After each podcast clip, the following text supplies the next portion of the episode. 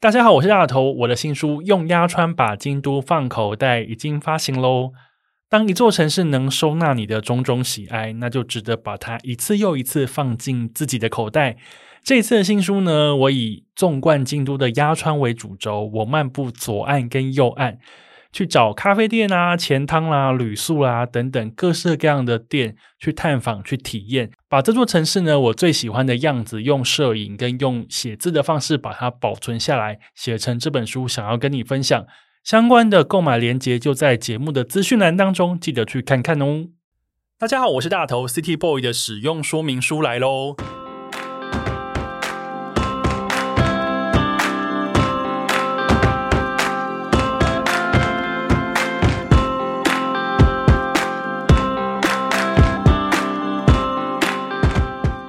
嗨，我是大头，欢迎收听 City Boy 的使用说明书。这是一个从 City Boy 角度出发的生活风格节目。每一集我都会邀请一组来宾，和我从各种主题里面找到增进生活情调的方法。所以，不管你是 City Boy 或是 City Girl，都欢迎你一起加入。今天这一集的主题呢，叫做“编辑这种病”。你是一个爱看书、爱买书的人吗？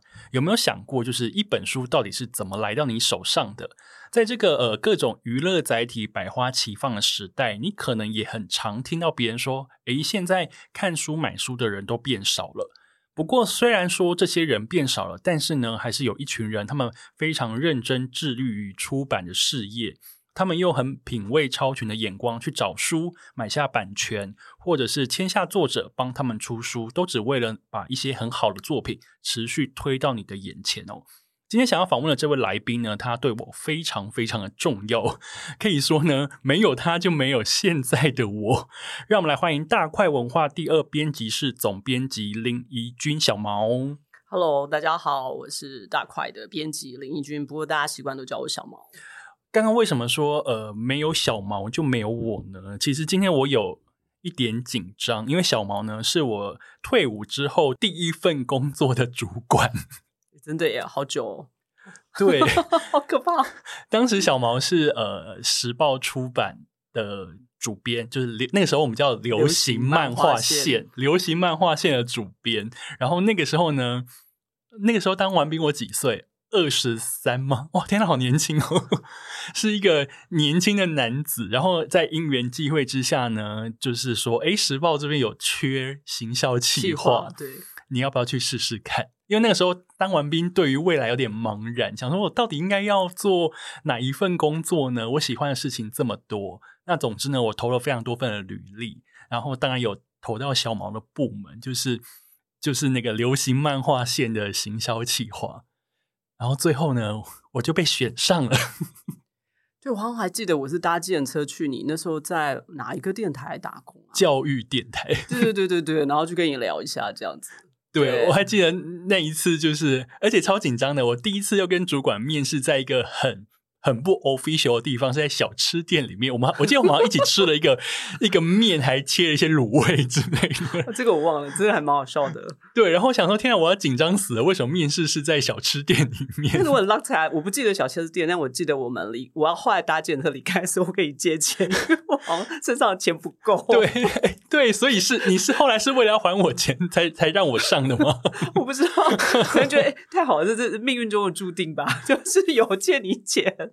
对，那那个时候的我，其实我会去应征出版社的行销计划，是因为我从小就是一个非常喜欢看书的人，我爱听音乐，然后也爱看书，是一个小文青来着，所以就觉得说，诶，行销计划我有点不太知道到底在干什么，但是我好像愿意试试看，因为可以进入出版界。我还记得那个时候小毛给我的功课，他是给我。好几本小说，那个片山公一有没有？真假？天哪！就是现在片山公一比较沉寂一点点，嗯、但是当年他就是在世界中心呼喊爱情这本小说，让他非常的大红大紫。嗯、然后那个时候小毛的旗下这个部门有出版了很多片山公一的小说，嗯，然后小毛就给我一批片山公一的书，说：“呃，你帮我为这些书做一个行销企划，你要怎么推广它？”哦你给我题目是这个，我，我都忘记了。我其实后来就比较少做小说了。后来其实、嗯、因为那时候在时报会接接会接一些之前沉寂下来的东西，你有一些就原来就有的一些书系或者作者要做，所以呃，那时候不知道为什么偏向公一，好像是把它归类在轻小说，就放在流行线，结果一点都不轻啊，对，就很文学啊。他到后面的东西，对，其实跟他最有名的那部其实就不太一样。然后其实到后来，我其实自己也发现，我的兴趣真的比较是在图像啊，是，所以就是图文书啊或漫画就会做的比较多。所以一直到现在，其实经营大块，我当然也不是完全只做漫画，可是。即使会做文字、说附图像书，大部分我还是会 focus 在我自己比较感兴趣，你也会比较有把握。那至于要怎么样把它变成一个书的这个成品，然后还要跟呃外面沟通，其实你做书出来是要跟读者沟通的，你要跟通路沟通，跟你要推它，是要跟媒体沟通。那比较有把握，以及知道怎么样去解释它跟推销它。那如果那个东西你不熟，你其实就会有点心虚。所以大概现在。我好像很久没有做小说，然后只有做徐浩峰吧，因为本人就是很爱徐浩峰，就大概就是是 focus 在自己比较有把握跟爱的东西上面。对，没错，就是当年呢，就是非常感谢小毛给我机会进入出版界，所以我就开始的与出版的那个不解之缘，就一路有做过行销计划非常多年，然后当然也也编过几本书，到现在我自己在做自己的书。自己做独立出版的时候，我觉得有当年有得到小毛他们的一些功力，太客气了，太客气了，用用到了现在。那我觉得一开始我想要先请小毛，因为大家刚刚已经知道，就是小毛其实在出版界经手过非常多的书。那如果问小毛说，你你觉得你现在可以讲出来，你觉得说哦，这些东西是我的代表作，嗯，我做过的书，我觉得它是一个代表作。你觉得你个人代表作会是哪些？呃，如果以时报那个时期，就是我们那时候共事的时期，你应该也非常熟。就是我那时候有弄了一个书系叫 Graphic Novel，图像小说。对，就是那个天哪，我都很讨厌想讲的克里斯威尔嘛。对对对，总之有点久。那时候真的你要读一些比较不一样的图文书或漫画，真的还比现在真的少非常多。那但是那是我从学生时代就一直很想要、很喜欢的事情，所以我大概做了那一一一一一系列的书，那不一定都是漫画。然后其实也有图文书，对，像欧赫贝奇幻地质学，哦，那也是我的爱，至今还是好爱。对对对，而且他来那时候非常。不过，就是那个书系大概是我自己觉得在时报那五年，其实我做了非常非常多的书。可是那个应该就真的自己私心很喜欢，然后做起来也蛮有成就感，然后真的花了非常非常多的心力，以一种不怕死的状况，就是 不怕成本的状况。对，而且真的就是是，不管是市场也好，或者公司内部其他同事都会觉得说你出这干嘛？我们当时整个部门饱受压力，就是你们这个部门每次都要出这种非常华丽、成本很高，但能不能卖，我们有点存疑的。书对，就大家都觉得说你出这什么东西能卖嘛的的那个，其实那时候都还是出版状况好的时候。那但是我觉得，呃，应该如果你真的问我，就是不要讲图像这一块的出版品，而是整个出版生涯，我觉得有一个比较清楚的分水岭是《工作大未来》。那个时候你可能我还没有进公司，《工作大未来》这本书是村上龙，对不对？我记得，呃，他是写给十三岁的小孩所看的书。嗯、那诶，我快速介绍一下这本书，因为我也会介绍。因为这本书呢，当时推出的时候，它是一个类似像百科全书一样大小的一个很厚重的书。为什么叫《工作大未来》呢？因为它当年的日文原名好像是写给十三岁孩子的 “Hello Work” 吧。对，就是这样才能 “Hello Work”。对，然后就是说，让呃你在十三岁应该是国一。小六到国一这段期间，你可能对你的未来想要从事什么样子的工作有各式各样的想象的孩子，你可以看这一本由村上隆所编辑的书，去了解说，哎，其实这世界上有各式各样的工作的样貌，所以里面收录了应该有几百种工作吧？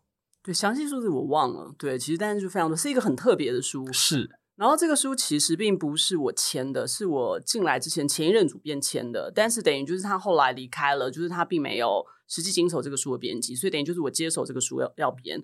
然后这个书那时候在日本是超级畅销书，那就是村上本身是小说家，非常有名。可是这本他等于是主编，等于说他有这个 idea，他觉得你十三岁了。其实可以开始快要变成青少年往成人路走，然后你也可以开始可能做一些简简单的打工。你其实可以开始知道这个世界上职业各各个方面这样，所以其实他 idea 是非常有趣的。然后那因为很畅销，所以其实我记得那时候签约金也很高，然后。总之被签下来，但签下来之后，它的制作很麻烦，因为第一来就是书很大，然后翻译，我记得那时候他们已经发翻译，但翻译卡了非常久，因为太多东西要翻了。对，就翻译卡很久。然后，但是我接手之后，我发现这个书你直接把它翻译出来，其实放在台湾出版不行，因为有些东西是日本的文化。对，而且有些，比如同样的职业，你在日本跟在台湾就是可能完全不一样，或者它可能有百分之五十不一样。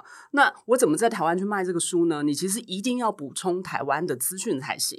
可是它是几百种，而且还有一些是非常非常奇怪的职业。所以后来我好像为了做这个书，我真的是真的是跟曼轩，就是那。曼轩就是也是大头好朋友，呃，也上过我节目。他是阿 o，那 现在是 Okapi 的总编辑。对对对，那时候曼轩是我的编辑，所以我们那时候真的花了非常大的心血。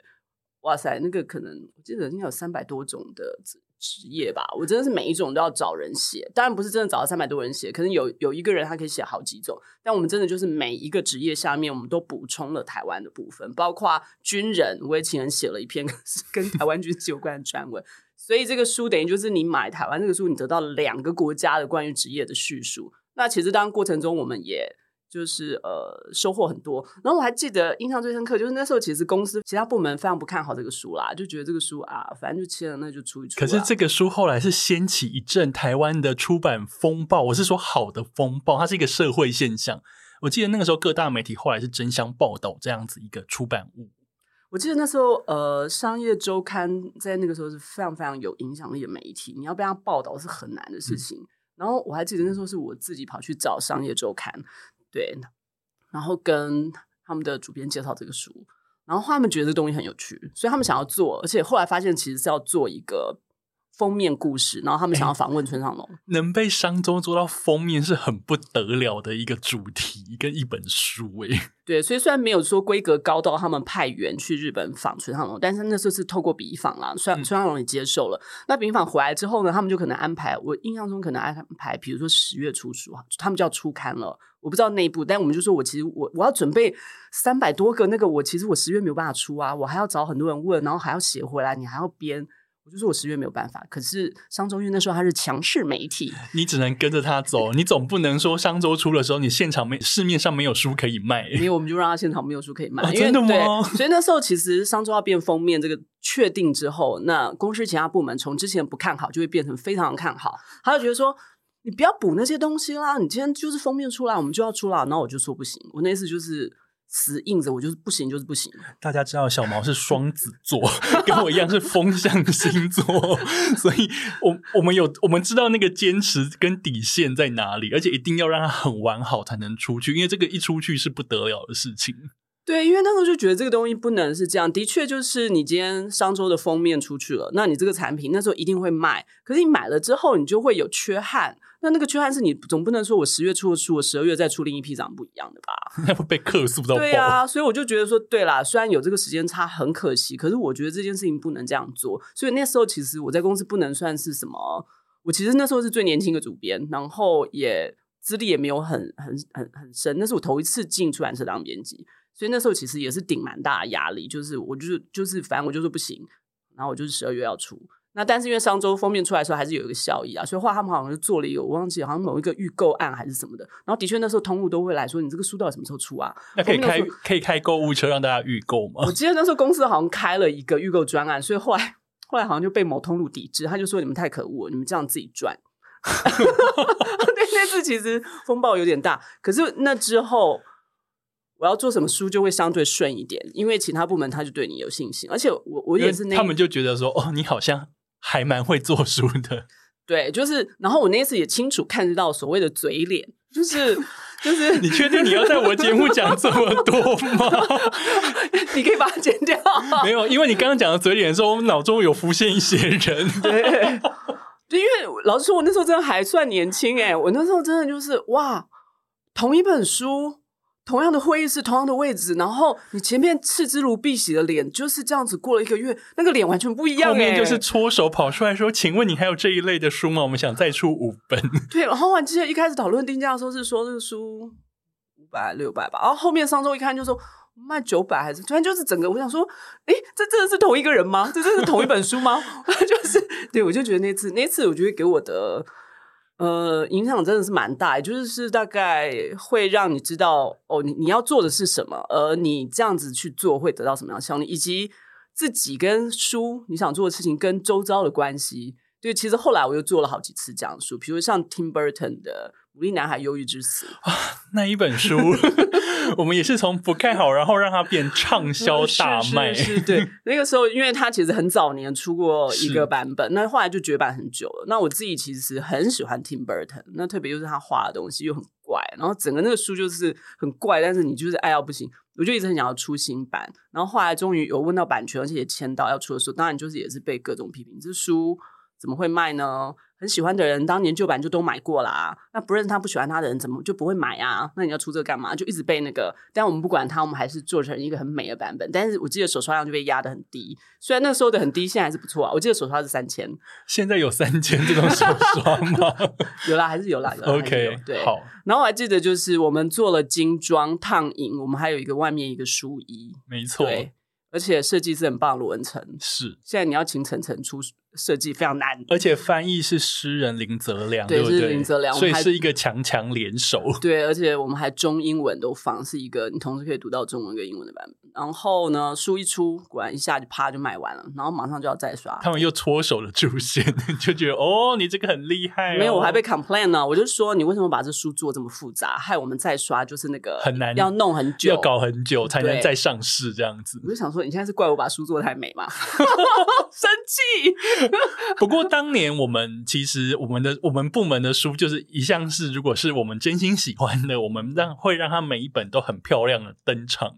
让买到的人觉得说，哎，这个书真的很难得。那这边我想要问小毛，因为你刚刚讲这么多，比方说工作大未来，是你刚刚说你的工作，你在呃出版社的工作是你第一次进出版社，嗯，但是你在做工作大未来的时候，你一边在做的时候，你就一边想说，哎，这个东西如果只有日本版照翻，好像有点不足，我需要再补充台湾的知识。嗯，那其实历来你做过小说、散文、漫画、图像作品、摄影集，其实每一种东西长得都不一样。嗯，那呃。那编辑到底需要具备哪些功力呢？因为呢，比方说，我以前会觉得说，哦，那文学编辑他就是一直出小说、散文就好了。但是以我们以前叫什么流行漫画线，我们手上的东西听起来是五花八门。因为我们那个时候想说，哦，现在要做，比方说现在要做工作大未来，现在要做 Tim Burton。但是有可能我们转身在做刘墉，在做王文华，然后后来可能又做五百摄影集。嗯，其实那我觉得很考验编辑的功力。那编辑到底有需要哪些基本功，才能说你要 handle 这么多各式各样不一样的类型的作品？现在回想起来，那时候在时报真的也是被迫练了很多功啊。有一些你平常不太看书，但你还是得做。我觉得你还是要把它做好，你不能说因为这个东西你不是平常没有这么。这么就是不是你的心头最爱，你就乱做不行。我这个人觉得，你今天就是要有专业啊，这就是所谓的专业程度，你不能摆烂。对，你其实就是要把那个东西做好。专业要怎么来呢？呃，我觉得，因为你的问题其实是编辑的那个，我自己觉得啦，嗯、因为比如说这些年我也会需要应征新的编辑进来跟我一起做事。我觉得你当编辑，当然首要就是文字的能力。那你你不能，你没有办法写文案，或者说读是一个，写是一个，这两个都不需要。都是必须要有，因为你必须要能够判断它的东西是不是好东西。然后再来就是，不管它今天是图像或者是文字的，你都必须要写文字来介绍它。那这个是一定要。你从建档啊、爆品啊，你会大量的新出介绍。你这个一 就是我本人，对对对，大头非常熟。对，呃，所谓的爆品，这边跟这边跟那个听众朋友解释一下，这是业界的术语，就是一本书你要上市的时候。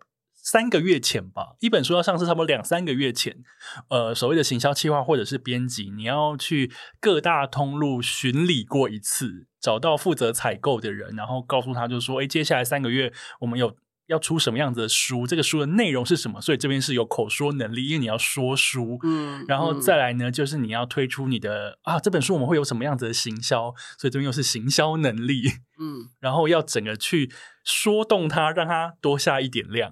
嗯，所以就是呃，我觉得阅读文字的能力是最重要的。那刚刚就读跟写这一定要。那再来就是，我觉得你要有自己的品味，你的阅读品味要建立起来。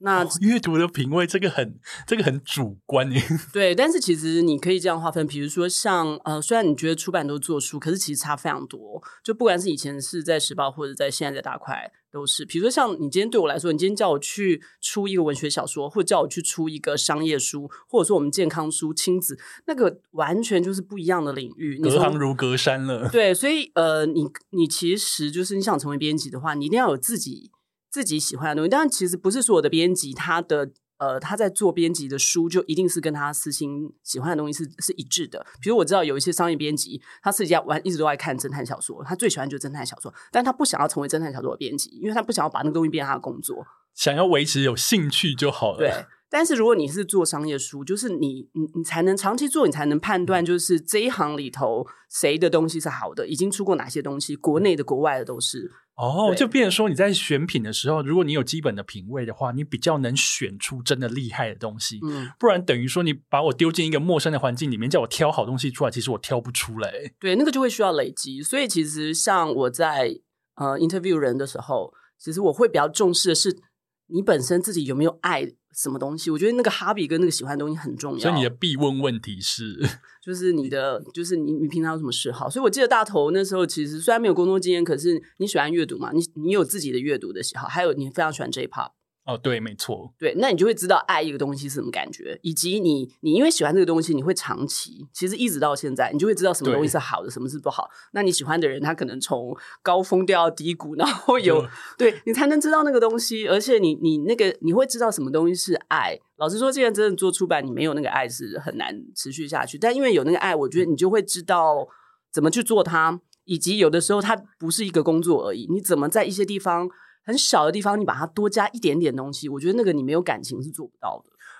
有没有听出那个小毛那种对于编辑职人的那个 热情跟热爱？诶，那我想要问，因为你刚刚说，呃，有有些做商业书的编辑，他喜欢侦探小说，因为他不想要把侦探小说的这个兴趣变成职业。嗯，可是你很喜欢图图文图像的书，但是你却把这个当成你现在工作的一个非常大的。的那个主力，因为你比方说你做一系列的松本大洋，嗯、你做安溪水丸等等这些，嗯、然后还有一你以前经手过非常多厉害的图像小说，那你那个兴趣变成工作，这个心情会有痛苦的时候吗？嗯，对我来说还好，因为呃，我觉得它也有一点就是逐渐变成这样啦。对，你就是。其实我对图像类的东西喜欢是从念书的时候就开始，就大学就从小就喜欢看漫画，然后大学的时候也有很喜欢看动画。然后我那时候很喜欢的动画也不是就是呃日本的动画而已，我那时候其实就很喜欢看欧美的动画，哦，算是比较小众一点短片。像那时候金马银仔，你知道年轻的时候文青都一定要去看嘛，那我每年必买的一定就是他那个动画短片，我就一定都买。对，所以就非常喜欢看那些东西，所以我觉得那个是从蛮年轻你的喜好大概就出来，然后你就一直累积这边，然后所以在时报的时候有机会就很想要做日本漫画以外的欧美的漫画，其实是这样，所以也其实应该是不会还好了，不太不太痛苦，目前没有觉得有什么痛苦。天哪，好赞哦！都已经做这么久了，然后已经让它成为你的生活的一部分，因为是工作，但是也是兴趣。嗯、呃，对，因为有的时候，比如说像你，你一定平常你不可能只有上班时间在看这些东西哦。对，你一定是平常你就很喜欢，你就你滑 IG，你就是会订很多画图的人，不一定是插画，也不一定是漫画，它是一个广泛的事情。对，那你一定是平常就喜欢。然后你在里头刚好看到，如果、嗯、那那是一个长期累积的过程，然后就是你让很多东西一直经过你的眼前。那有一天你可能 maybe 你需要它，或者是你有一个什么时候你需要用到它的时候，你的脑中的资料库会有东西可以去翻找。对，其实编辑是一个需要很大量杂学的一个工作，你真的不能只知道。一件事情，因为你在每一本书里头，那个作者就不一样啊。那个作者的广泛程度，就但这也是有趣的，所以你还要认识很多朋友。以工作到达为例，就是那一次，就是朋友以及朋友的朋友，通通都用上了，已经是三教九流、百工图的状态。对啊，那时候还要写什么？赌场发牌员，还有没有找到这样子的人吗？刚好有朋友就是涉足那种 场所博弈博弈事业，就叫他写。然后特种行业也是啊，那时候我们真的就找到人写，然后真的找不到朋友。我还记得那时候我直接打到渔业署，因为他会有一个渔夫的那个，那个真的我找不到人写啦。还有国土测量，所以直接去。专门的地方找专门的人问说：“你们有没有人可以出来协助我们？”我直接打去，好像内政部约署，就说明来意。我说：“我们会付稿费，还会送你一本书，我们会标注是渔业署协助的。你们有没有人可以帮我写？”这 样哦，原来如此。哎，对耶，其实我觉得做编辑跟做行销企划其实都是因为因为如果以编辑，他可能会需要跟内容很很多相关的人脉，嗯，然后做行销企划，其实当时我其实很害怕打电话这件事情，嗯、但是当时打的电话也没有少打，各式各样的媒体，而且那些媒体是有时候我得自己打去，哎，不好意思，请问你们负责这个。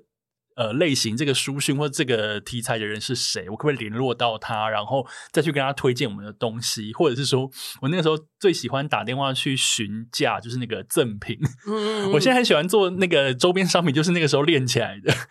想做什么啊？没有管道吗？那就 Google Google 到工厂直接打去问，然后跟他们。呃，联系，然后最后去，比方说做打样，干嘛干嘛干嘛，就是那个时候就就觉得说，哦，原来自己其实是可以做到这些事情的。我也是一个真的蛮爱做正品，我到现在还在做。我懂，我懂。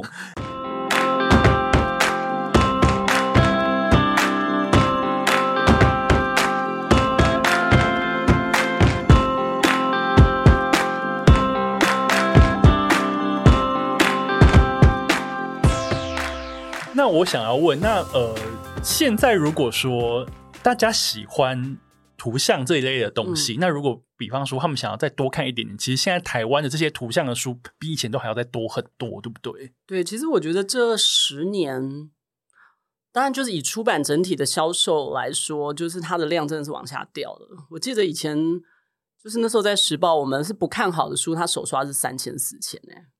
我记得那个时候我们还有一个一个。规定好像你预估它卖不到五千的书不能出，你记不记得这件事？对对对，我想说哦，五千，对，你就现在想，那真的是你看这现在下滑到多少，真的非常可怕。对，不过嗯，不过现在应该是说，虽然说销量下滑，但是其实我觉得出版的种类跟出版品其实感觉好像比以前还多。对，就是嗯，对，就像我们刚刚说，就像下滑，但是它的 variety 变多了，就是。我觉得那有各方面，我觉得这件事情，我觉得以特别是不一样的漫画或不一样的图像作品，我觉得真的是要大家一起，你真的不能只有一个人做。所以我其实真的非常乐见不不同的出版社、不同的编辑，或者甚至是不一定是出版社，而是其他人，大家开始在做这件事。那大概这十年内，嗯，其实也还蛮常跟朋友聊起的，就是你比如说像脸谱也是开始做一些特别的漫画，那不止脸谱，可能其他家也都开始做。然后漫工他们是做自制的。的对，就是纪实漫画，然后 Mangasick，Mangasick 真的非常厉害。他们不仅开店办展，现在还有两个展场，而且是每个月的一档。然后他们还自己做出版品，然后他们还办漫画节，这是非常厉害。Mangasick 就是在公馆的一个地下室的一间专门在卖漫画的一个店。然后香港那个纸本分格，对，那个粉丝页，他们是香港其实是有店的吗？他们一开始没有，就只有脸书，而且就是同样的，嗯、他们其实是一男女有两个人。我去香港时候，我跟他们就是碰过面，嗯、对。然后那时候去还是是他们的工作室啦。后来他们就把工作室前面有一块地方就变成店了。所以像纸本分割也是他们在香港，可是他们也真的非常喜欢纸本漫画，就一直在推。那我觉得大概是很多人一起，然后再这样这十年就也。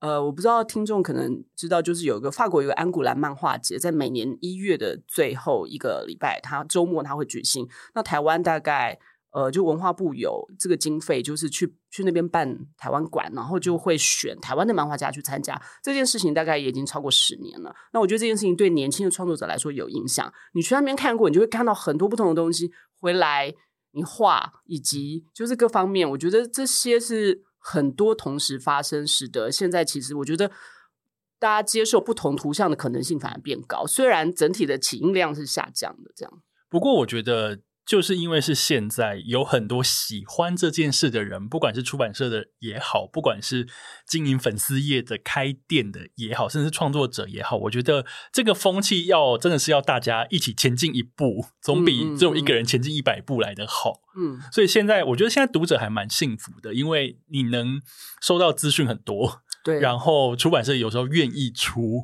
嗯，我觉得那个是非常重要的一件事情。诶，那我想问小毛，就是那因为你呃，你平常做很多翻译，就是等于说有一些外国的图像。图像的作品，你想要把它选了它，然后把它翻译成中文版，那是什么样的东西会让你看得上眼？嗯、因为这个，因为这一个动作还包括你要扛那个 成本压力，到底会不会卖什么的，是不是有各方面的考量啊？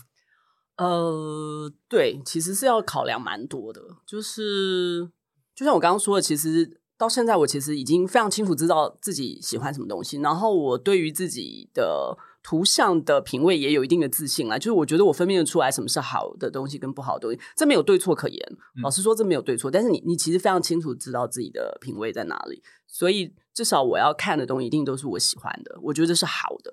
对，那我如果觉得我不喜欢或我觉得不好的东西，当然我就不会选。那再来就是。我我我喜欢的，我觉得好的东西，它在台湾推出中文本，它有没有那个市场？有市场性吗？这样对，我觉得这个其实也是一个非常大。那这个东西不准啦，你没有办法说的准。它今天有市场性到底是到哪里？今天是两千、三千、四千，还是它有可能到一万？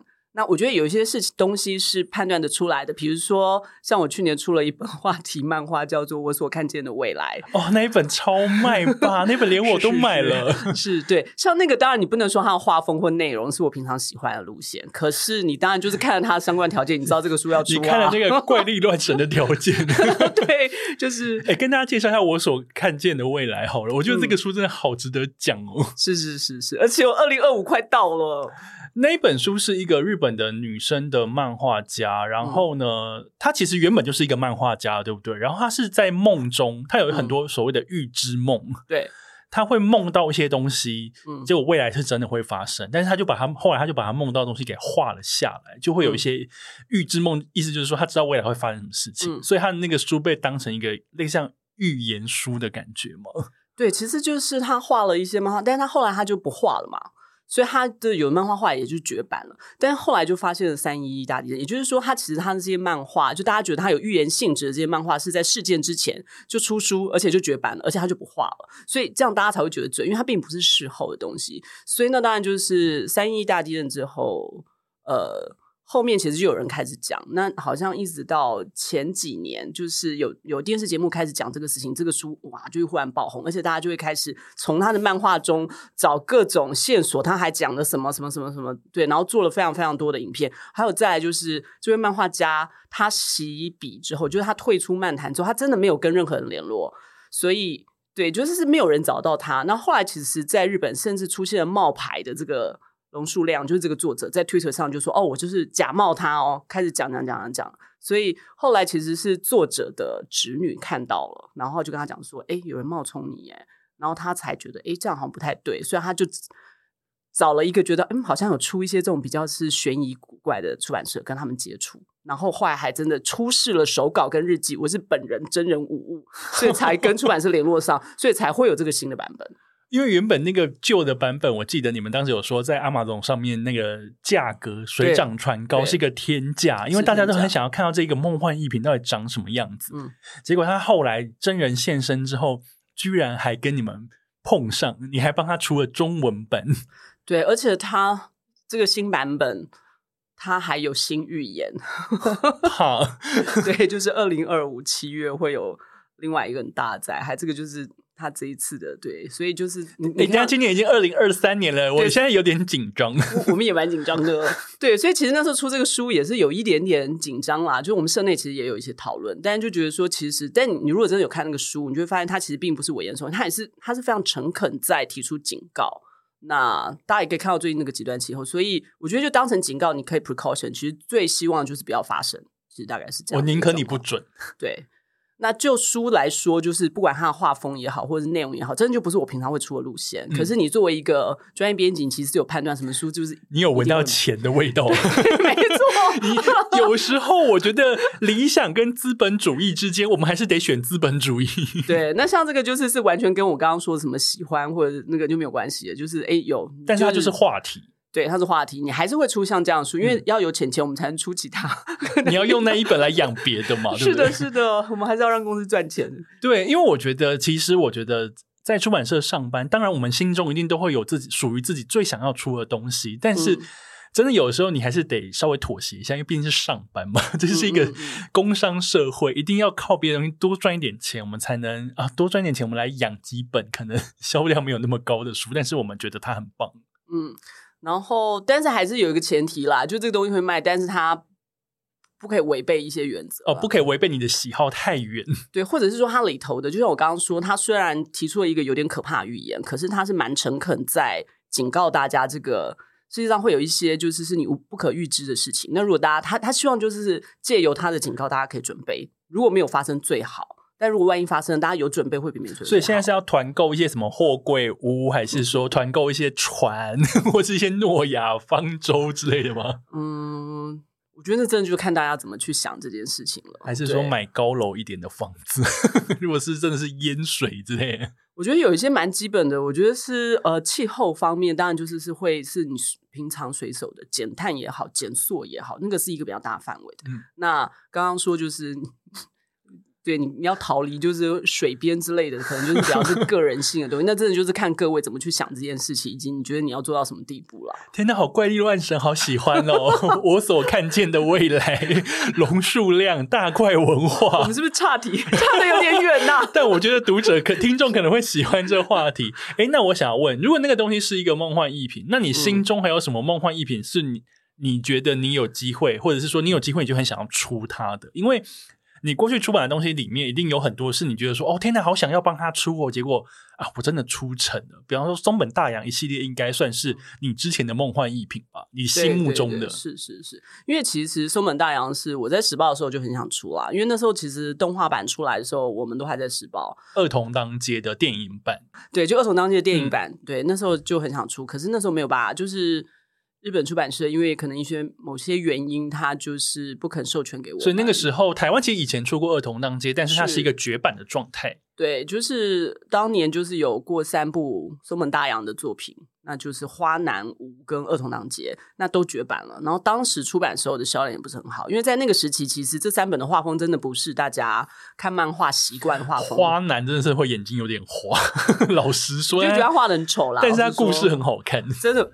非常好看，特别是如果各位听众你原来就看过松本大洋漫画，看过 Sunny，我真的非常推荐你要去看《花男》，因为我觉得那是松本大洋非常难的。虽然是他比较早期的，可是呃，他从《花男》之后他就不画爸妈了。哦，有有原来有这一个那个习惯，也不是习惯，就是是注意到，也就是说，嗯、因为我们也还蛮 lucky，可以这样一系列出，他出到现在，真的他过去的作品只剩下五，就是他的。嗯，其实算是第二部，但是就是现在市面上还有算是第一部，就是那个无我们还没出，其他我们都出了。对，没错，因为呃，小毛在大块其实非常有系统的出了一系列松本大洋的那个作品，哎，是不是私心啊？哦，当然是，就是真的很爱他，但是真的也卖的不错。我记得你们每次要推出的时候，其实读者都在下面敲碗，说啊终于要出了，而且小毛每一本书都把它做的一个，除了包装很漂亮以外，嗯，你都还要去做一些赠品。就是也是呃，一方面也觉得很有趣，另一方面当然就也希望大家不要放着不买，而是我们第一次出你就可以买，就是增加一点点诱因，让你第一次就下手。对，所以我们大概每一次都会做一点点赠品，那的确也还蛮受欢迎的，尤其是在。其实，在海外很受欢迎哎，就是因为海外，老实说，海外的华人，你真的要看到那些做工很精细的图文书，好了，我觉得应该是有点难度的，对不对？对，而且松本大洋好像这几年才有繁中版，呃，不，简中版，说错了，对。嗯、然后，所以其实我们的我们的出版品就是特别有正品版，就是在中国就很受欢迎，就常常他都要追加追订这样子。但我常常就想说，我做这些。希望台湾是要给到台湾读者的、啊，对台湾读者要识货一点，对，把握可以收藏的机会。哎，那你心中还有什么梦幻的东西？你还在努力中吗？现在不想讲，怕别人来抢吗？对，因为联络中，我其实已经问好几年了，都还没得到回应。但是，所以是这么厉害，告诉我日本还是欧美就好了。呃，马上跳到脑海里头的是日本啊是一个女性漫画家。好。讲到这里就好，卖个关子，祝你可以成功。成功一定第一个告诉你。天哪，太令人期待！我觉得其实就是这样。各位听众知道吗？现在在台湾出繁体中文版的书，其实书是会绝版的，因为现在有一些书的它的所谓的起印量，其实真的非常的低。我后来深刻的认知到这件事情，是因为我之前想要找一些漫画。嗯，你会觉得漫画就是 always 在那边啊，我想去买，我博客来搜寻一下，我去书店翻一翻，一定就有可以买了。诶，我发现有些漫画，比方说他现在在出第十集，但是我要回去找一到五，永远买不到的。诶，对，因为在刷它有一定的量嘛，是基本量，所以有时候他可能评估，我今天再刷，我不可能说我今天刷刷个一百本或十本吧，你至少你现在至少五百本起跳，是对，但出版社可能有不一定有各种考量，他如果觉得说我这五百本，但是可能只有某通路他今天下单下三十本，我要为了他我要再刷这五百本嘛，他或许就会先压着。对，然后会考虑一下，比如说这一两年来它的销售量，那说不定他其实就不会再刷。那有很多翻译书其实是这样，就是大家觉得说，哎，书一直在那，真的不会，因为我们翻译书是有年限的，它不会永远把这个权利授权给你。那、啊、有些翻译书是差不多五年，年你就要下架。对，就是正常，大概年限是五年。那过了五年，你今天就要续约，续约是要再付一笔钱的。那你要再付一笔钱，你你要怎么把这个钱赚回来？你就必须要再。所以你现在常常看有些书，它会推出新版，一直不断的出。就是那个谁啊，那个谁，小川洋子。我想说，请问博士热爱的算式是要出几版呢？对，他要出新版，其实就是他过了一个五年，他必须要再付那个，他才能有，就是续这个约，他才能继续出。那为了，因为还是有这个预付金，所以他就一定要再出一个新版，我才能够让。让通路上市，它才能再摆出来，大家才会看到嘛。其实大概是这样。可是如果你会觉得它的销量没有办法支撑这个东西的话，就可能出版社就 不对，就不续约。所以现在在市面上你能看到持续推出新版的书，代表它在台湾还是有市场。嗯，那身为这一本书的读者，你很 lucky，因为你还买得到。但是呢，有一些，因为有时候我会喜欢一些冷门的小漫画，嗯、我想说天哪，比方说。我印象中，我找最久的是那个《海街日记》的那个、嗯、那个综艺版的漫画，我好像从中间才开始追，所以前面比方说什么第二集、第三集、第四集，你知道，我都要去那个二手书网站不断的按下，就是说上架通知我，然后又要去看虾皮，又要去看奇摩拍卖什么的，才终于把整套收齐。嗯、然后后来我发现那一套在网络上喊价非常的高，因为它就是绝版的。嗯、对。所以大家把握机会好吗？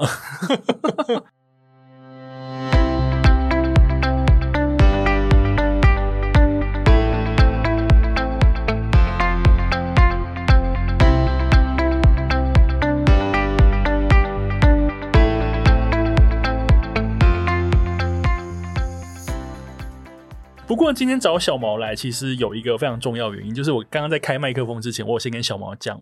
我到底什么时候要把小毛这张牌请出来？因为其实小毛很早就在 City Boy 使用说明书的来宾名单里面，但我一直在找一个合适的时机。直到我看了小毛呃最近这个夏天所推出的新书，就是松本大洋的《东京日日》这本书。我看了这本书之后呢，我深受感动，我就觉得说哦，这个时候好想要跟编辑聊聊哦。因为这本书呢，其实是在讲一个漫画的编辑，他在一间出版社做了三十年的编辑的工作之后，他决定要离职了。然后他在离职的当天呢，他就去拜访他跟他合作非常多年的一位漫画家，一个作家。然后在那个他们常常相遇的、常常开会讨论那间咖啡店里面，他就跟那个作家报告他要离职的事情。但是呢，他最后非常诚恳而且直接的跟那个作家说。我觉得，呃，你的作品在近年来已经看不到任何光芒了。我觉得你在画，你的画看起来非常的空洞。我希望你可以再画出就是非常有热情的东西。他就对那个作家讲了这样子的话，我就觉得哇，这个好直接哦，编辑可以这样说话吗？那当然，这个。从事三十年而离职的编辑，他离职之后，他当然有非常多各式各样的心情转折，以及跟他过往所合作过的作家有很多的故事发生。那我在看这本漫画的时候，因为我在业界待过，所以我充分的感受到那一个编辑对于书、对于漫画的热爱。我觉得这个热情让我在看这个书的时候，我有点眼眶湿润。然后看完的时候想说，哇，小毛编这个书也太赞了吧！是小毛自己的故事吗？然后我就觉得应该要邀小毛来了。所以我想要问小毛，在编这个书的时候，你有、嗯、你有很多的感情投注在里面吗？嗯，编这个书其实就是就像我们刚刚说，其实我们真的非常幸运，也很难得，就是然后当然也要谢谢很多读者跟老板支持啦，就是这么大书。到东京日这一套，它这个是连载中，之前才在日本画了最终画，就最后一画终于完结，等于说是松本大洋的最新作品。对，最新作品，我们已经终于除了我刚刚说的那个五之外，就是啊，我刚刚其实一直讲错，不是五诶，是零。没关系，啊、我们现在修正。哦、对，好，没关系。各位听众朋友，刚刚讲的都是零哦。对，五是他另外一个作品有四本这样。哦，对，是零。对，是零拳击手故事。那除了零之外，我们真的已经追到他的最新的作品了。然后，其实松本大洋创作在也已经超过三十年了。那因为真的非常熟松本大洋，所以知道其实这个作品，其实我我在看这个的时候，其实是想到其实跟他好很好的另外一个编辑叫。江上英树，然后我们其实也有邀这个译者马世仪写了一篇跟江上英树有关，但这个当然就不能你你也不能直接真的对号入座啦，因为其实它的版权页上我们也还是有看到江上英树在，就是有挂在上面有协力这样子。那身为编辑，你在看的时候真的是很多地方你会觉得说哇，这个也太狠了，就是但是其实如果大家有看过松本大洋的之前作品，比如说像乒乓，你其实会知道它并不是一个。他不是一个完全温情路线的人，他其实真的就是是有光之本能跟死之本能，有生跟死的，他是两元对立的的一个人。他其实是在漫画里头常常可以写出很很犀利的对白的人，真的是很棒。所以在这里头有很多也是我那时候一边第一次对稿，就是看着日文书，然后在整理那个文字稿的时候，也是。就是好几度就忍不住说，这这也太狠了吧！所以刚刚大头那边当然就是一个那个这个是我我好像至今还不敢对谁直接这样讲的，就说你的作者啊，你你都你不敢对作者说你的作品这几年都没有灵魂。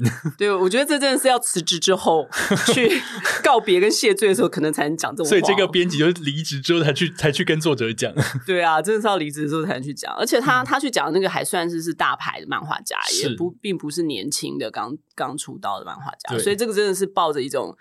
深深的爱，深深的感情跟觉得，所以那个漫画家要发作的时候，他其实这样发作就看到他编辑眼眶很泪，所以他就、啊、就没有办法骂他这样。那这个漫画家在后面，我觉得他也有一幕是很棒的，去打帕帕庆狗那边，但是我们就不要破梗，大家有机会真的是可以慢慢看这个漫画。这本书的名称叫做《东京日日》，然后呢，它的封面是一只鸟，松本大洋的作品，我非常推荐。嗯、那我想要从这个话题延伸，因为呢，因为你是编辑，你是。从事也蛮久的编辑的工作，然后你编了这一本跟编辑相关的书，但是呢，呃，今天我们的节目的标题叫做“编辑这种病”，编辑这种病呢，小毛一看到已经知道我故意的，对，因为这本书呢是当时我们在时报的时候，我们一起做了一个日本出版之神建成彻的写的书，叫就叫做“编辑这种病”。那我觉得编辑这种病，就是你真的在当过编辑，你当过出版社的人员，你看到这个名字就想说啊。对，编辑是一种病，是是是真的。你觉得你现在你的编辑病是什么？编辑病就是我，我觉得可能在一些细节上吧，呃，其实是很 enjoy，也不能叫做病啦。就是比如说，像假设我做漫画的话，我大概最后一觉我都是习惯自己用 InDesign 做。那这个其实我也。之前没有要求我的编辑要这样做，其实是自己很喜欢做这件事。就是即使是前面排版人员，我其实前面有非常多得力的的协力的工作人员做了非常多，可是，在最后一画的时候，就是最后一次要给版场就是要送印之前，我其实自己会用 InDesign 从头到尾调整一次。那我调什么呢？就是是可能有一些字级，我今天只要大零点五。或者是说我的字距，字跟字之间的距离，我只要缩小一点点，但我又不是全部都要缩小。然后某一个撞声词，我让它放大百分之三，然后。顺时针转一度或两度，就是我会去做这些事情。各位听众，这有病吧？还说没有？可是我觉得很舒压。我其实是非常非常喜欢做这件事。就是如果你可以给我一个没有时间压力，我可以就是慢慢在那边调。我觉得一页一页慢慢调，对，调一整天，我会觉得非常开心。可是偏偏这时候都是最后已经。你知道要发印前要没有要送制版厂前，那真的是昏天暗地的时间。对，所以现在唯一比较痛苦是你都要在一个很压缩的时间去做这件事情，而不是说慢慢还泡个咖啡，我们就慢慢调慢慢调就不行。可是其实我很 enjoy 这件事，而且会有一点过不去，就是哎，然后数位要发现它那个至中还是可能只差一米里哦，你就是。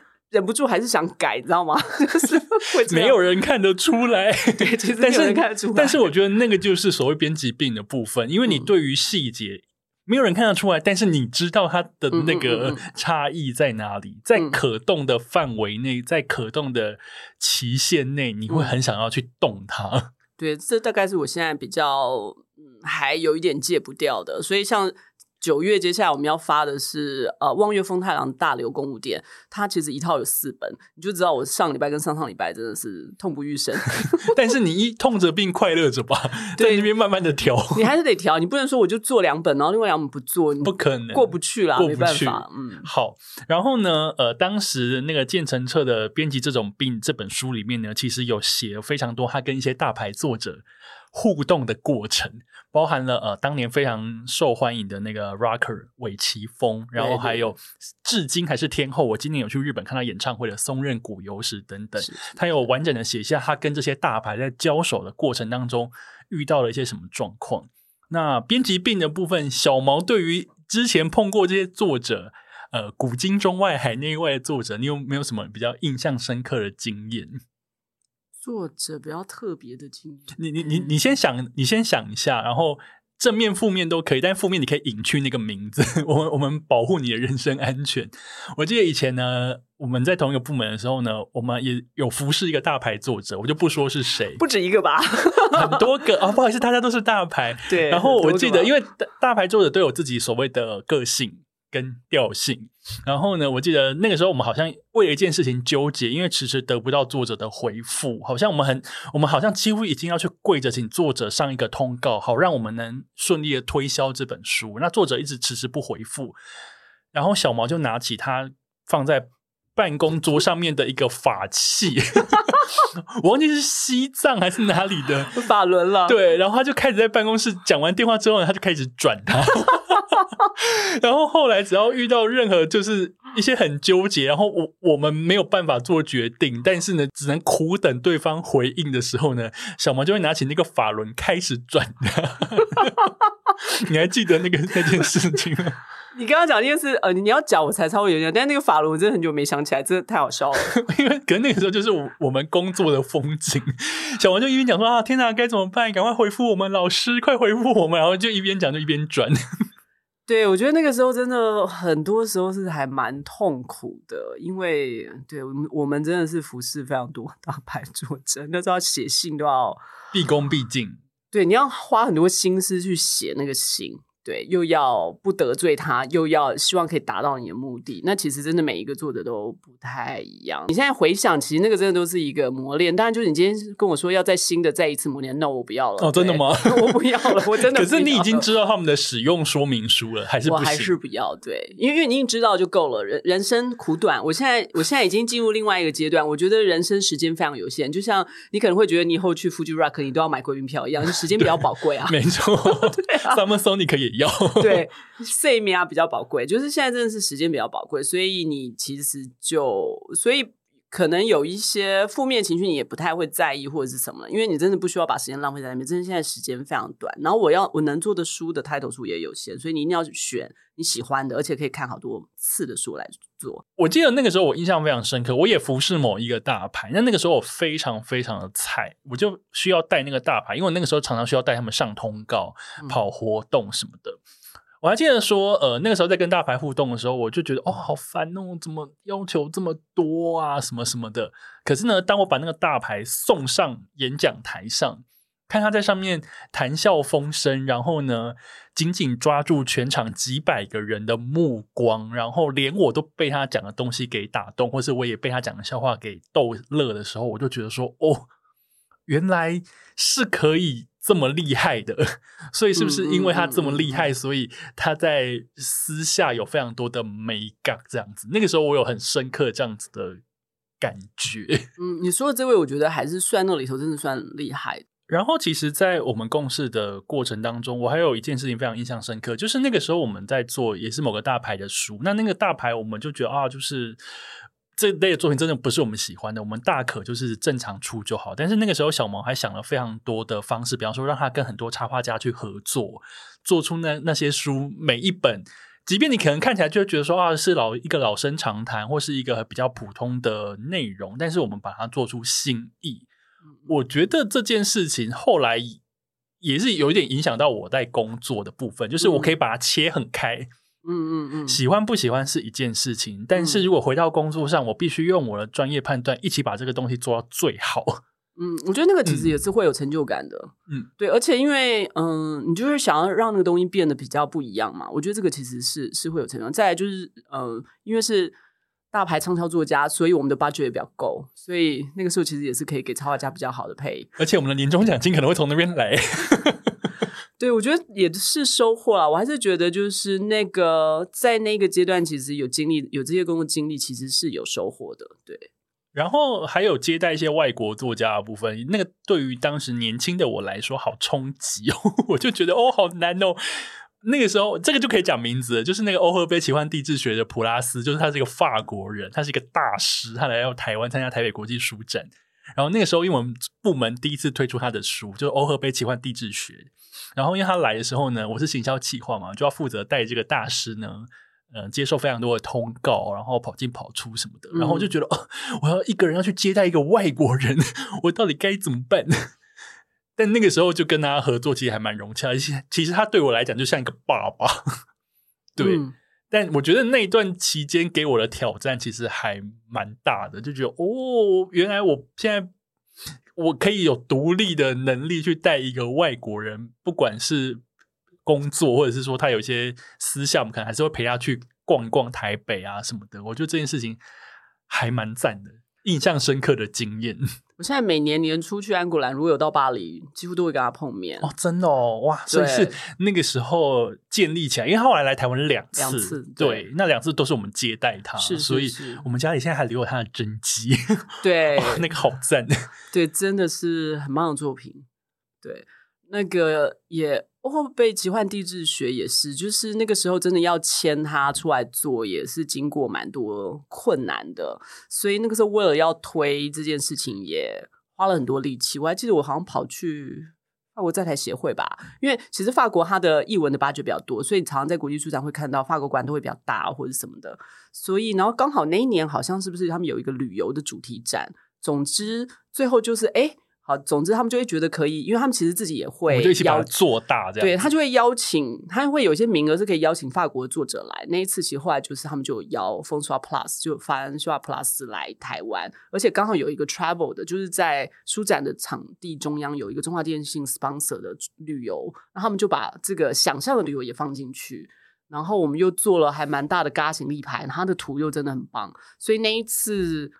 真的很受欢迎，就是虽然是一个从来没有出过书，没有人知道他是谁，而且其实他的文本是比较是法国文学那种，其实并不是我们有些地方其实是比较玄一点，并不是那么易读的东西，可是非常受到欢迎跟成功。直到今年我自己出书，然后我在跟台南友爱街旅馆合作一档旅行书展的时候，我还是选了。欧赫贝，欧赫贝奇幻地质学，因为我觉得这本书实在是太厉害了。那今天节目最后，我想要跟大家介绍一下这一套书。我觉得那是我们私心真的是最爱。我会觉得，即便它已经出版十几年了吧，但我觉得它是一个完全不会褪色的作品。嗯嗯嗯。欧赫贝奇幻地质学是在讲普拉斯这个作者，他用英文字母 A 到 Z 去虚构了二十六个不同的。国家跟城市，然后每一个字母呢，他都为那一个字母写出一个城市的故事，而且他写这个城市的故事以外，他还他还负责画，因为他是一个非常厉害哦厉害的画家。所以呢，等于说你在看他那一个故事的时候呢，他会讲那个地方的风土民情，会讲那个地方地方的奇风异俗，然后有什么样子的植物，有什么样子的食物，有什么样子的特殊超能力、特异功能的人士等等，他都会把它画在那一篇小说的最后面。所以，他整本书看起来就好像在读一个真实存在的百科全书，但是你又会觉得说，诶，奇怪，这。到底是真的还是假的啊？所以那个虚实交错，然后以及那个真真假假的文字，跟那些他画的那些雕工非常精细的图片，就是在看这一套书的时候最大的乐趣所在。对，它这一套真的蛮特别，是因为我们之前一般的书，你都会觉得插画它是跟文字是一起的，但是欧赫贝奇幻地质学不是。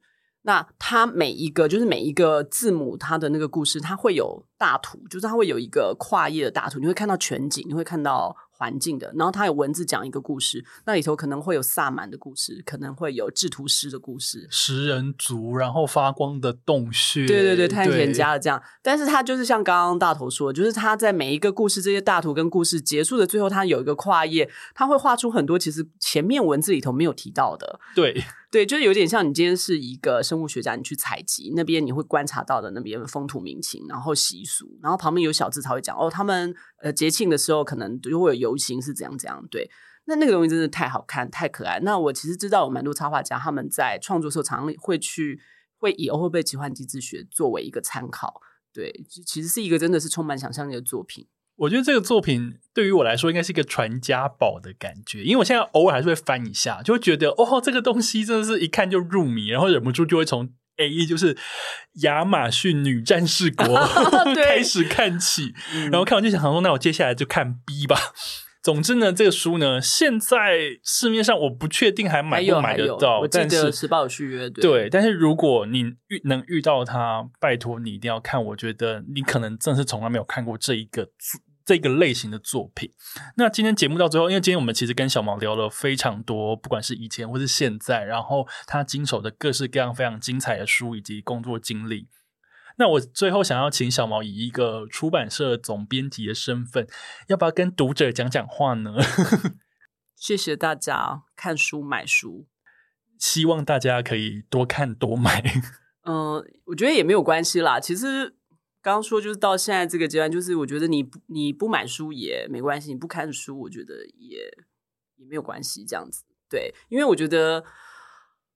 嗯、呃，整个历史它就是一个流，所以它会有变化。可是我觉得大家已经都是喜欢 content，就现在你你不买 CD 了，可是音乐不会不存在。那、哦、我还是买，我还买黑胶跟卡带。对，它它会有变化。那书本纸本书它的确是在消退，但是它也我觉得它也不会灭绝，所以我们会尽量把纸本东西做得很好。那你不看书不买，你不管是你电子书也好，或者说你真的只看 IG 或者什么也没有关系，但是那表示你还是喜欢那个内容的部分。那但是对于一个出版从业者，一个编辑来说，我们所做的一切事情，作者创作的内容，那我们选中他跟他合作，把他这个书做出来，不然他有没有印出来，或只存在于电子书也好，这个东西如果没有被阅读，它是没有完成的，这个旅程是没有完成的，一定是要有读者的存在，这个东西才会完成。所以有读者来读它，这本这个作品才算是圆满。是的，是的，就是我们会做这件事情，他才要不然，比如说作者他可以写了，然后他放在他的个人的 IG，而且他不不设公开，这也可以啊。天哪，好独立哦，不行，对，太私密了。对，所以就是也可以这样子，但是你一旦从开始他创作的东西，嗯、而且他是一个想要被知道的，然后再跟出版社合作变成一个商品出来在，在、嗯、而且他就会碰到不是只有你的连友，不是只有你的 IG 朋友之外的人，他会借由别的通道碰到别的人，这个就是是一个。历险过程啊，所以一定是要碰到读者，这个东西才会完成。所以其实还是非常非常谢谢读者，就是这个真的是一起的完成。没有读者，其实书跟出版这件事情是不完整的。身为一个独立创作者、独立出版人，我也是要谢谢各位读者买书。今天非常谢谢小毛来到现场。那如果你今天听了这整集节目，你对一些书真的有兴趣的话，欢迎你去找来看，相信可以带给你不同的阅读体验。谢谢小毛，也谢谢各位听众，我们下次在书的现场相见，拜拜，拜拜。